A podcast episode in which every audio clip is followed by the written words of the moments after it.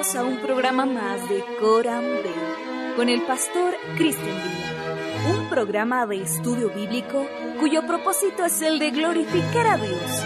Continúe en sintonía de Coram Bell. Saludo cordial, estimado hermano. Seguimos avanzando en nuestro estudio acerca del Catecismo Menor de Fe de Westminster.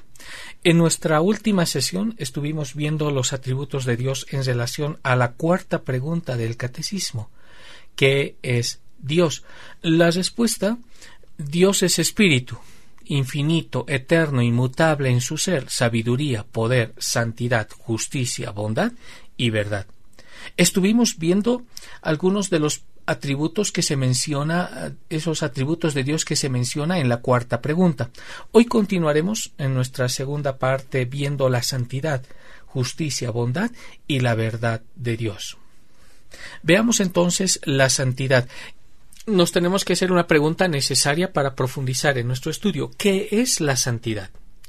Bien, lo que nos informa las escrituras, que la, la santidad de Dios es su propiedad esencial es esa propiedad esencial por lo que es infinitamente puro.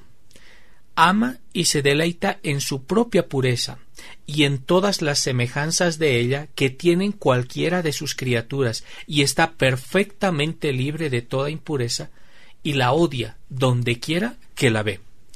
En consecuencia, entonces, la santidad es esa pureza absoluta de su naturaleza, por la cual entonces Dios se deleita en todo lo que es conforme a su santa voluntad y en la semejanza que hay en las criaturas, o bien es la perfecta rectitud, es esa perfecta integridad de la esencia divina, por la que en todo lo que hace actúa como sí mismo y para sí mismo, deleitándose en todo lo que es conforme a su voluntad, con todo lo que es conforme a su naturaleza y aborreciendo todo lo que es contrario a ella.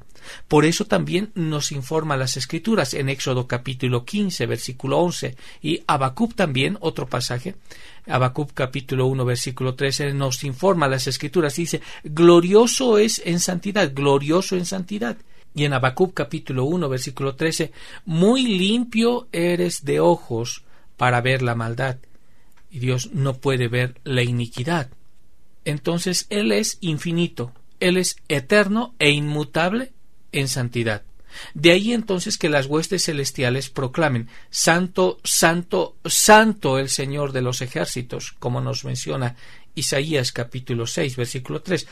Para nuestra comprensión acerca de la santidad de Dios tenemos que ver tres puntos que son importantes para informarnos a nosotros acerca de la santidad de Dios. Primero, que Dios es necesariamente santo.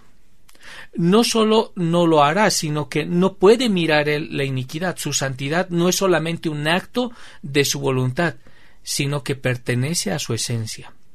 Segundo, que Él es necesariamente santo. La santidad es la gloria esencial de la naturaleza divina. Sí, es su misma esencia en comparación a la santidad en los hombres, que es una cualidad, es un don sobreañadido y es separable de la criatura. Pero en Dios su esencia y su santidad son la misma, y Dios es perfectamente santo. Los mejores santos de la tierra son sólo santos en parte. Todavía hay una mezcla de pecado en ellos mientras están aquí, pero Dios es luz y en él no hay oscuridad alguna, nos informan las Escrituras. Dios también es universalmente santo. Estamos viendo entonces que Dios es necesariamente santo, Él es esencialmente santo, Él es perfectamente santo y ahora Él es universalmente santo, santo en todo lo que es, en todo lo que tiene y en todo lo que hace. Él es santo en su nombre, en su naturaleza, en su palabra y en sus obras. Él es originalmente santo. Los ángeles y los hombres son santificados, pero Dios es santo por sí mismo, y es la fuente original de toda la santidad que hay en las criaturas. Él es ejemplarmente santo. La santidad de Dios es ejemplo y modelo de toda la santidad que hay en las criaturas. Por lo tanto, por lo tanto, estamos obligados a ser santos como Dios es santo. Así nos los informa en Primera de Pedro, capítulo 1, versículo 16. y Él es perpetuamente e inmutablemente santo. Los mejores hombres de la tierra pueden convertirse en peores, pueden volverse menos santos de lo que son, pero Dios es inmutable en su santidad. No puede volverse más santo de lo que es, porque es infinitamente santo y su santidad es incapaz de cualquier adición.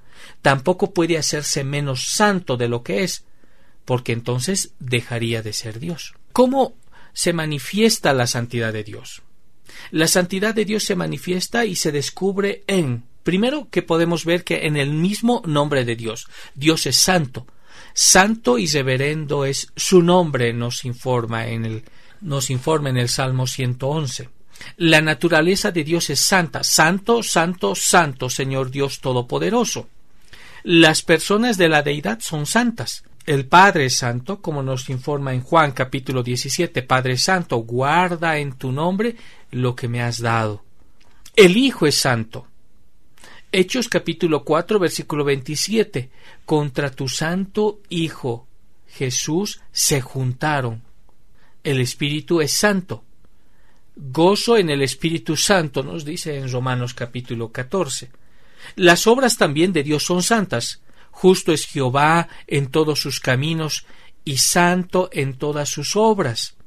La palabra de Dios es santa. Lo que antes prometió por medio de sus profetas en las Escrituras. Su ley es santa, la ley es santa y el mandamiento santo, justo y bueno. Y su evangelio es santo, para acordarse de su santo pacto. La adoración a Dios es santa. En todo lugar se ofrecerá incienso a mi nombre y ofrenda pura de justicia, nos informa. La manera de hacerlo es santo, Dios será adorado en espíritu y en verdad. La morada de Dios es santo. Así dice el alto y sublime, yo habito en el lugar alto y santo. Los ángeles que asisten a Dios en el cielo son santos, todos los santos ángeles con él. El pueblo de Dios en la tierra es santo. Tú eres un pueblo santo para el Señor, nos informa Deuteronomio capítulo 6, los versículos 6 al 10. Dios requiere, obra, ama y se deleita en la santidad. Sed santos, nos dice las Escrituras. Esta es la voluntad de Dios, vuestra santificación, y Dios aborrece infinitamente el pecado, y a los pecadores, y sin santidad no admitirá a nadie en su reino. Tú aborreces a todos los que hacen iniquidad. Seguid la paz con todos los hombres, y la santidad, nos dice, sin la cual nadie verá al Señor. Sigamos con la justicia de Dios. La justicia de Dios es la perfecta rectitud de su naturaleza, por lo cual entonces Dios es infinitamente justo, tanto en sí mismo como en todos sus tratos con sus criaturas. Deuteronomio capítulo 32, versículo 4, justo y correcto es Él. Dios es justo consigo mismo al actuar en todas las cosas conforme a su naturaleza y sus perfecciones, sus atributos. Todas sus acciones son tales entonces que se convierten en un ser tan puro y santo como Él es. No puede hacer nada que sea contrario a la perfección de su naturaleza, no puede mentir, no puede negarse a sí mismo, es justo consigo mismo al mantener también su propia gloria y sus derechos y sus prerrogativas divinas, porque a otro no dará su gloria y es justo con sus criaturas en todo su trato con ellas, particularmente con el hombre. Entonces, la justicia de Dios es su propiedad esencial, por lo que es entonces infinitamente justo, infinitamente igual, tanto en sí mismo como en todo trato con sus criaturas. Entonces, hasta aquí Dios puede ser considerado como, primero, como un Señor soberano y segundo, como un gobernador supremo y juez del mundo como Señor soberano, Él tiene derecho de hacer con lo suyo lo que Él quiera.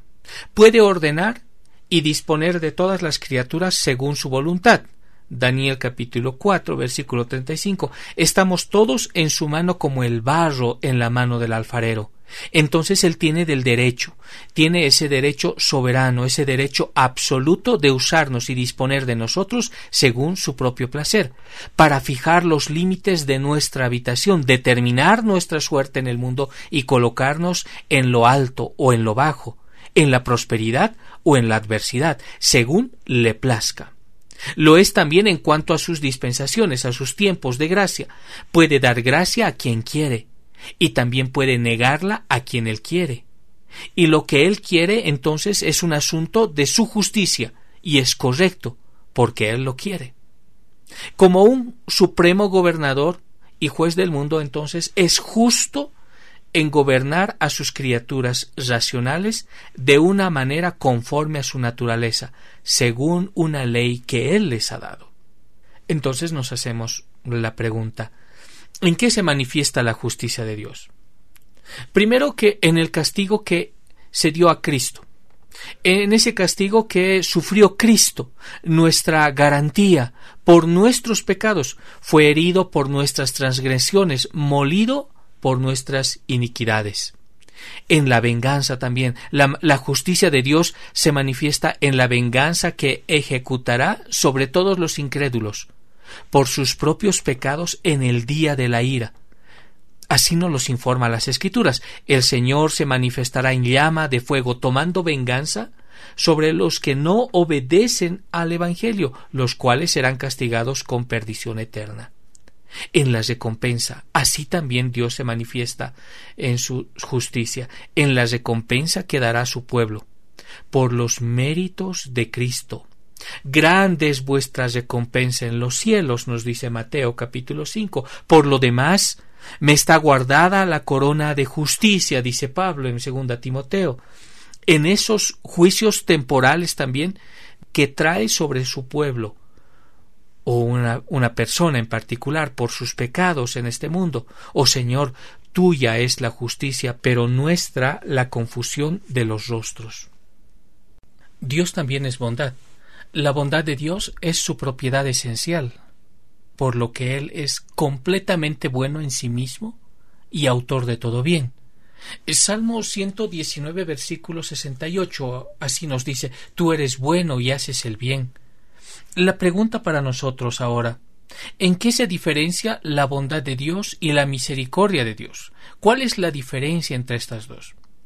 Podemos decir que difiere en sus objetos, porque la miseria es el objeto de la misericordia, pero la bondad se extiende a las criaturas que son tanto felices como miserables, como los ángeles.